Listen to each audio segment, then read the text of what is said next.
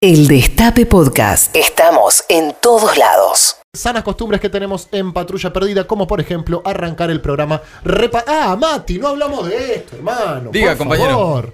¿Usted dónde nació? En La Pampa. ¿Y ayer dónde hubo elecciones? En La Pampa. ¿Y qué pasó? Ganó el peronismo en La Pampa, Pero señor. claro que sí. Sergio Silioto, gobernador electo de La Pampa, la verdad es que un resultado muy fuerte a nivel provincial y además pierde Cambiemos Santa Rosa, que la había ganado creo que por 20 puntos en 2017, está bien que legislativa es un presidente, pero la pierde ahora con un candidato de la Cámpora. Es decir, pasó de ganar por 20 puntos a perder por más. Es triple el golpe para Cambiemos. Recordemos que en la interna había perdido el PRO, se había impuesto la UCR. También la pérdida de la capital es, es fuerte. Es terrible lo que va a pasar el 27 de mayo en la convención del radicalismo, porque no paran de llegar noticias que abonan la, la postura de quienes quieren ampliar o partir Cambiemos.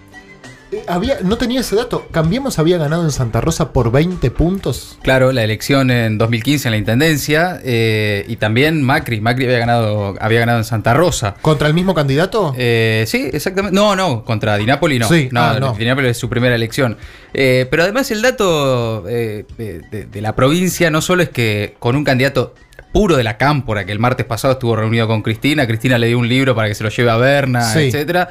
Eh, perdió en ciudades que no conocemos, eh, que, que no conocen los que no son pampeanos, como Alvear, Realicó y demás, pero que es la zona de núcleo de agropecuaria, eh, donde, digamos, el, el sector agropecuario rico de La Pampa. Bien, más reacio al peronismo, uno Mucho supone. más que históricamente. en Ahí donde también históricamente- ganó el peronismo. Ganó también el peronismo. por lo tanto, el- el- sumando a Córdoba y la posibilidad de que cambiemos también pierdan la provincia de Santa Fe, La Pampa y demás, estamos hablando de- del sector centro del país que acompañó a Macri. Claro. No en 2015, en 2017. Sí, sí, la zona núcleo. El peronismo en 2017 ganó la provincia de La Pampa por menos de 70 votos, 70 y pico de votos, digamos, estuvo muy cerca de ser arrasado por esa ola amarilla. Y, y en este caso, además, el dato que se puede nacionalizar dentro del peronismo es la unidad. Una unidad como pocas veces en, en el peronismo pampeano, que incluya todas las líneas internas, que incluya al Frente Renovador, al Frente Patria Grande, humanismo, comunismo, todo el mundo adentro. Pero incluso, bueno, la foto Berna con, con, con Di Napoli también Sí, es un poco la señal de eso, porque Berna había tenido sus, sus encontronazos con Cristina, ¿no? Sus Desde antes- sus peleas, desde antes del kirchnerismo Sí, casi. años 90, cuando Claro, eran senadores. exacto. Berna la mandó a Cristina literalmente a lavar los platos. Y, ¿Así le dijo? Sí, sí, anda a lavar los platos. eh, y durante todos los años del kirchnerismo, el Frente para la Victoria como sello no existió en La Pampa. No entró el Frente para la Victoria como Mirá. en La Pampa. Era un, un enfrentamiento personal e histórico. ¿Qué pasó en el medio? Y pasó Macri. Pasó Macri. Exactamente. El, el espanto por Macri está uniendo personas que estaban muy alejadas. Totalmente. Fue, es tan malo el gobierno. Eh, si lo hubieran hecho un poquito mejor. Un poqu- ni- no te digo, eh, viste, Roosevelt, un Sí. poquito mejor. Todo esto seguramente no estaría sucediendo, pero bueno, bueno, vinieron a unir a los argentinos.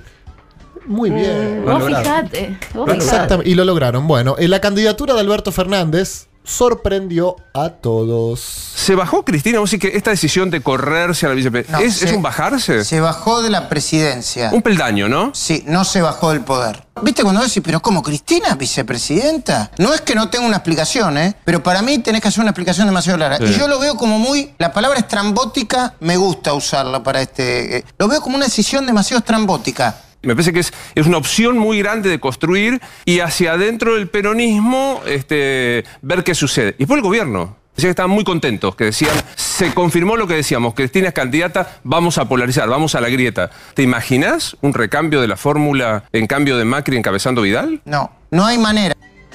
Eh, no, hay manera, dice, dice Majul.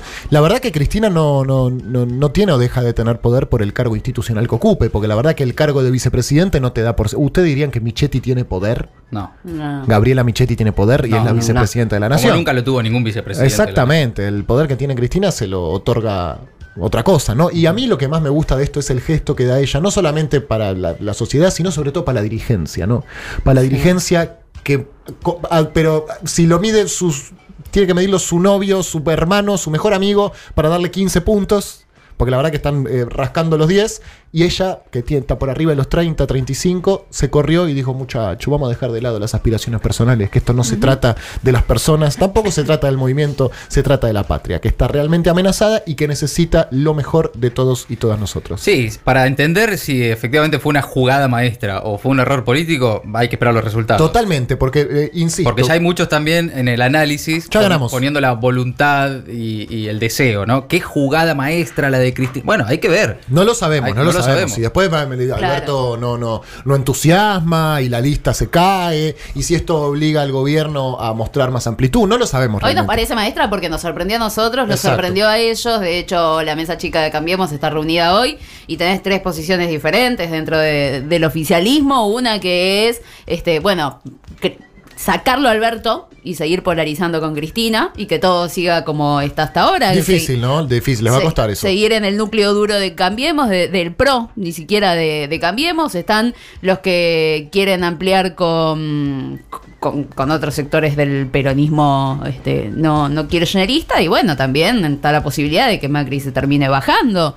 Eh, pero los que quieren ampliar un poquito tienen que esperar a ver qué es lo que pasa el lunes que viene en la convención radical para ver si los radicales logran presionar lo suficiente como para obligar al PRO a abandonar ese egocentrismo que tienen. Te agregaría una cuarta línea, que es la línea Durán Barba, ¿no? Vamos, Bueno, muchachos, Durán no vamos, Barba. No vamos, no vamos, no vamos. Claro, nos está. fuimos, nos no, fuimos. pero pará, ni nos vimos. porque también están muy, muy contentos con esa cuestión de decir, para mí Alberto no es un candidato que este, mida lo suficiente. Como que creen que no es un buen candidato Alberto y que les juega mucho más a favor y que si se juntan demasiados peronistas y bla, bla, bla. O sea, ¿les parece a un sector también una buena fórmula que a ellos les puede beneficiar? Porque es Alberto y no es Cristina. Igual quiero venir a poner más sentimiento del que están teniendo ustedes, que me parece muy atinado de su parte todo lo que están diciendo. Pero estoy contenta, quiero Está- vivir si el estás presente. contenta, estás contenta. Quiero vivir el presente, otra, claro, porque Si estás no- contenta, estás contenta. La ¿Qué vas a de, hacer? claro, no, porque no sé si no va a ser, si no ya está. Para mí llega como llegó, ay, por fin, bueno, como se me despertó la esperanza. Sí, claro. Quiero que me dure un poquito Lo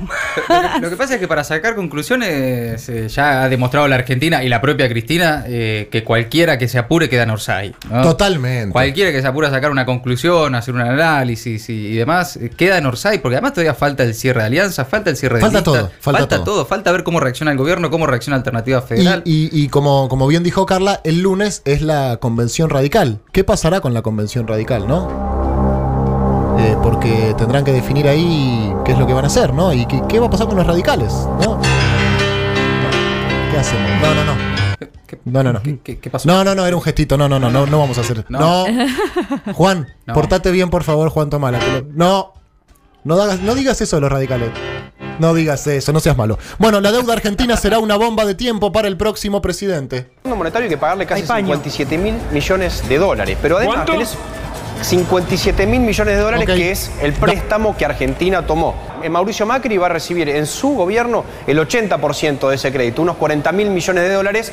Y si es reelecto, va a recibir el resto. Y si no, el, el presidente que sea electo va a recibir esa carga de deuda más un desembolso adicional. Pero ¿qué pasó con las cuentas públicas? Mira, variaciones reales. Primer cuatrimestre de 2019 versus primer cuatrimestre de 2018. Fíjate todo lo que está en rojo. Fue recorte, fue ajuste. 56% en educación, 39% en vivienda, 35% en energía, agua potable y alcantarillado, casi 24%, prestaciones sociales. Y mirá lo que está en verde. Intereses, sí, y el resultado final, el déficit total.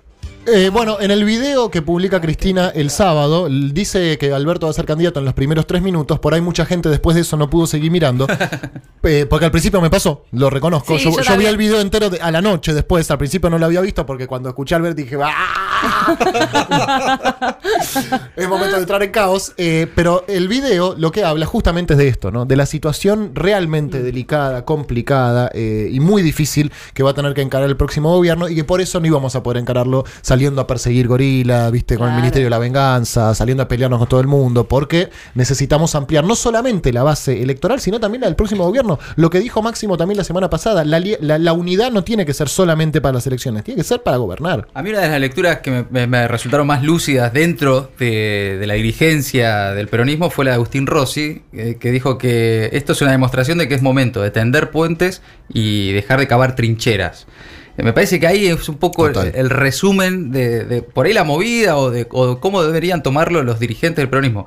Y los militantes tal vez también. digo, Absolutamente. basta de trinchera, vamos hacia los puentes, ¿no? Pero además, eh, si Cristina, digamos, no se sube a esa ola de salir a cazar traidores, todo lo contrario, digamos, Mm. todo lo contrario, como yo decía en el pase con, con, con Daddy, eh, Cristina eligió como compañero de fórmula a alguien que la criticó mucho más que nosotros. Y eso es un mensaje a nosotros también, digamos. Es decir, bueno, han cambiado las cosas, digamos, eh, es una situación difícil y tenemos que estar todos a la altura. Eh, por otro lado, no se entiende muy bien, no se entiende muy bien qué está pasando, pero desde hoy un kilo ya no es un kilo. El kilo deja de ser lo que era. Atención con esto. Igual va a seguir pesando un kilo. Lo que cambia es la forma en la que lo definimos y obviamente lo que es un kilogramo, porque el avance de la ciencia y la tecnología van modificando esta forma en la que los humanos definimos las unidades de la medida. Cuando vos vayas al supermercado, al almacén, sigue pesando lo mismo. El tema es para los científicos. Bueno, chicos, eh, pónganse, Pónganse de de acuerdo. sí, Yo ya no lo sé. Yo eh, estuve viendo, o sea, no es que estuve viendo, justo pasó y lo que decían es que al parecer, eh, como unidad de peso, hay una especie de roca, hierro, algo así, que Ajá. está en Francia, Mira. que es eh, con lo cual se calibran todas las cosas que están en todo el mundo.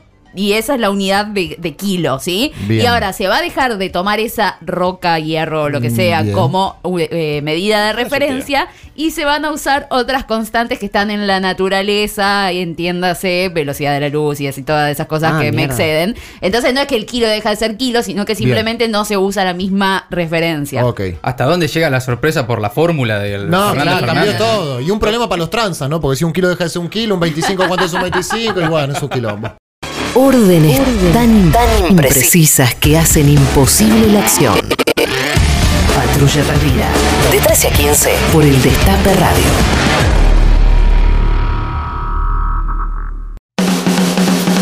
Reviví los mejores momentos de la radio.